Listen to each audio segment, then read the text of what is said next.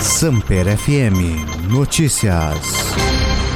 Anvisa libera a venda de autotestes de Covid-19. Empresas terão que pedir registro dos produtos. A Agência Nacional de Vigilância Sanitária, a Anvisa, decidiu nesta sexta-feira que vai sim liberar a venda de autotestes de Covid-19 no Brasil.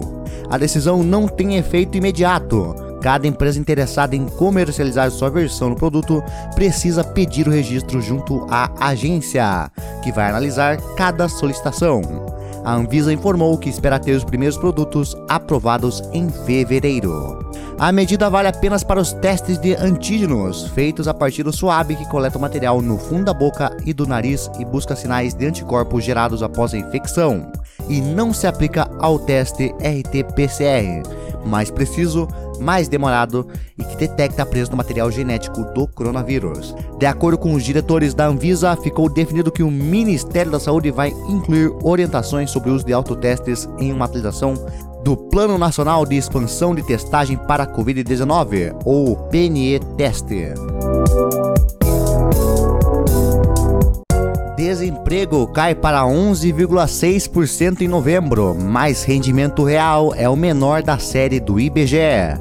A taxa de desemprego no Brasil recuou para 11,6% no trimestre encerrado em novembro, mas a falta de emprego ainda atinge 12,4 milhões de brasileiros, informou nesta sexta-feira o IBGE.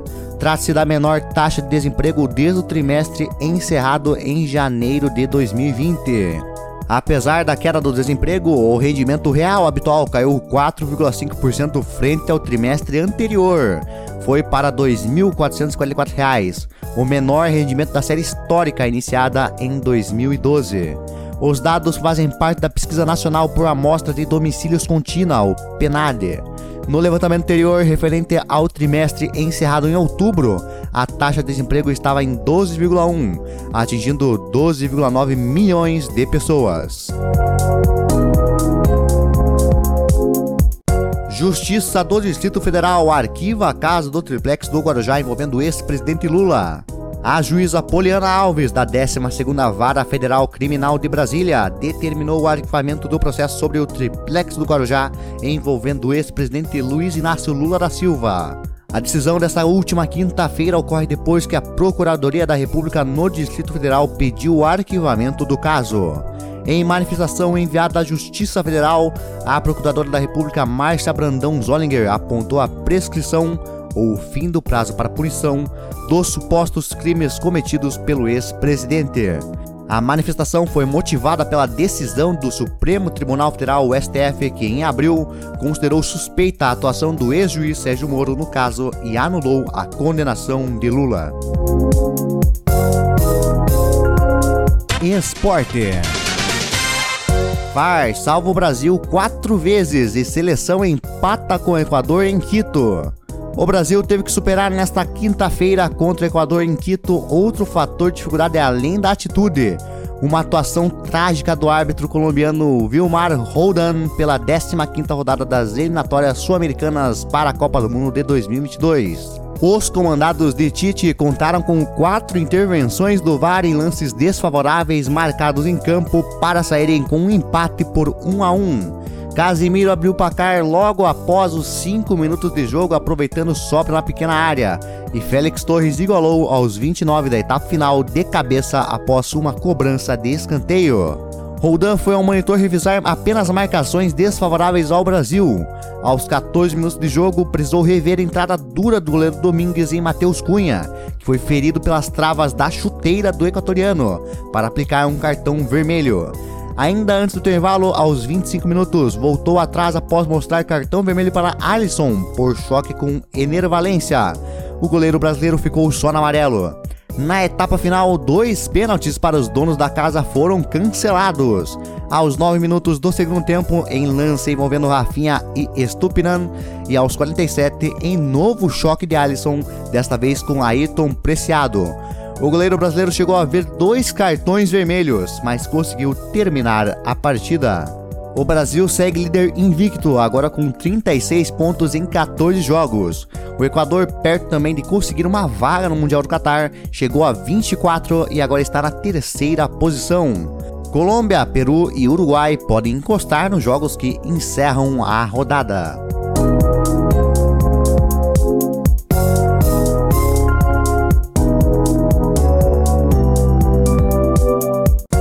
Assistente brasileiro substitui bandeira por colete em Chile contra a Argentina. Chile e Argentina protagonizaram um duelo importante nas eliminatórias sul-americanas na última quinta-feira em Calama, com os visitantes saindo vitoriosos por 2 a 1.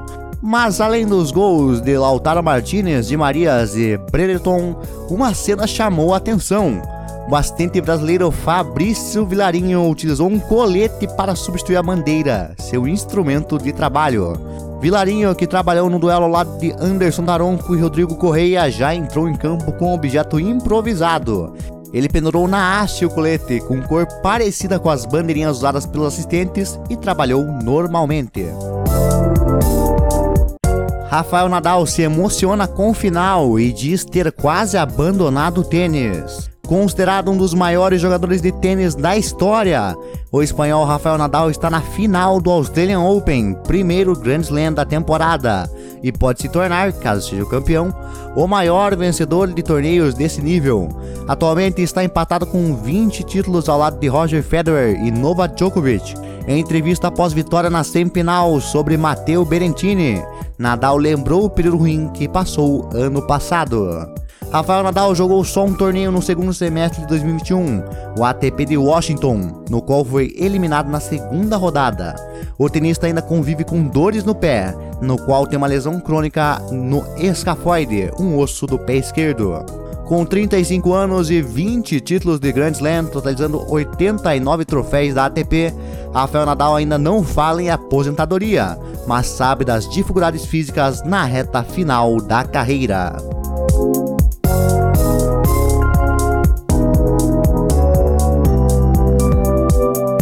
Automobilismo. Fórmula 1. Em reviravolta, a Honda deve seguir fornecendo motores para a Red Bull até 2025. A Honda deve continuar fornecendo unidades de potência para a Red Bull até o final de 2025.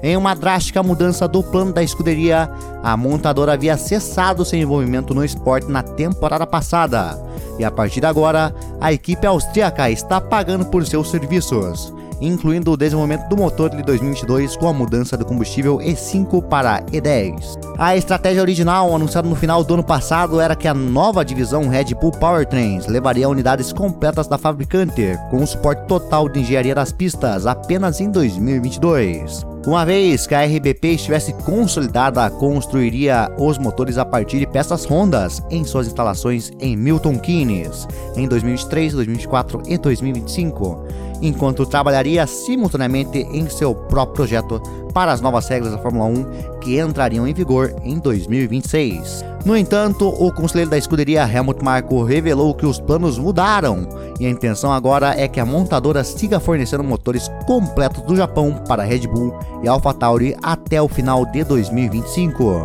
A decisão remove quaisquer preocupações sobre questões como controle de qualidade que poderiam surgir com a mudança de construção das unidades para o Reino Unido além de liberar a RBP para se concentrar mais ainda em seu projeto de 2026. A mudança foi feita em parte para garantir que a divisão ainda será um novo participante quando seu próprio mecanismo for introduzido no ano futuro. Assim, ela se beneficiará das concessões que estão sendo discutidas principalmente para ajudar e incentivar o grupo Volkswagen a finalmente entrar na Fórmula 1, como um teto orçamentário mais alto para o motor.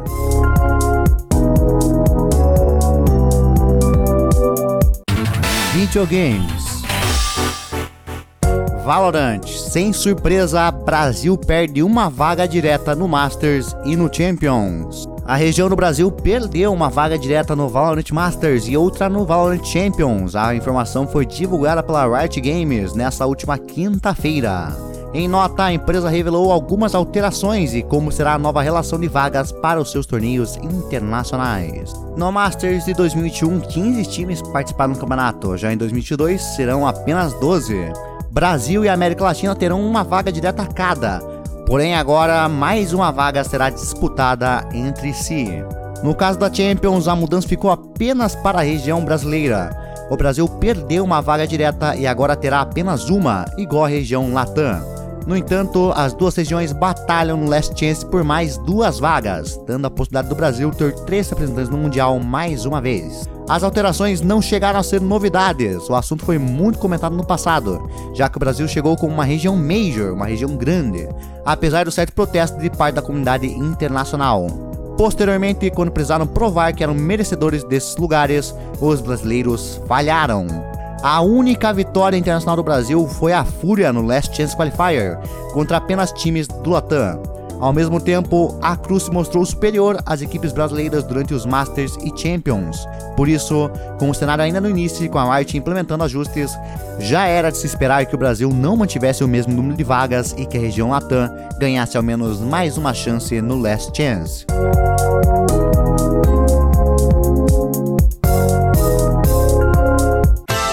Tecnologia.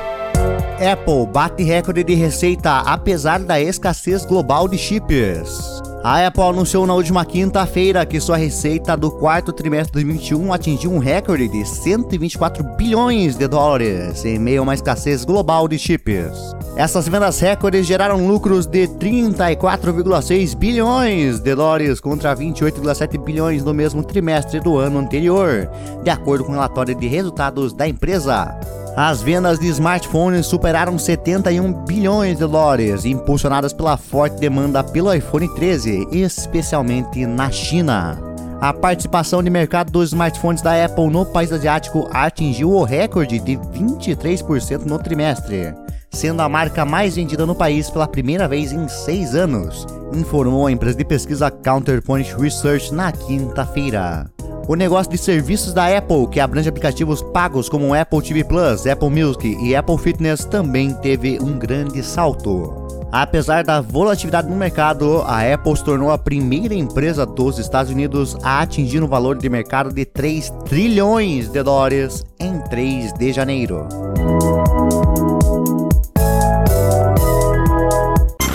Samper FM Notícias.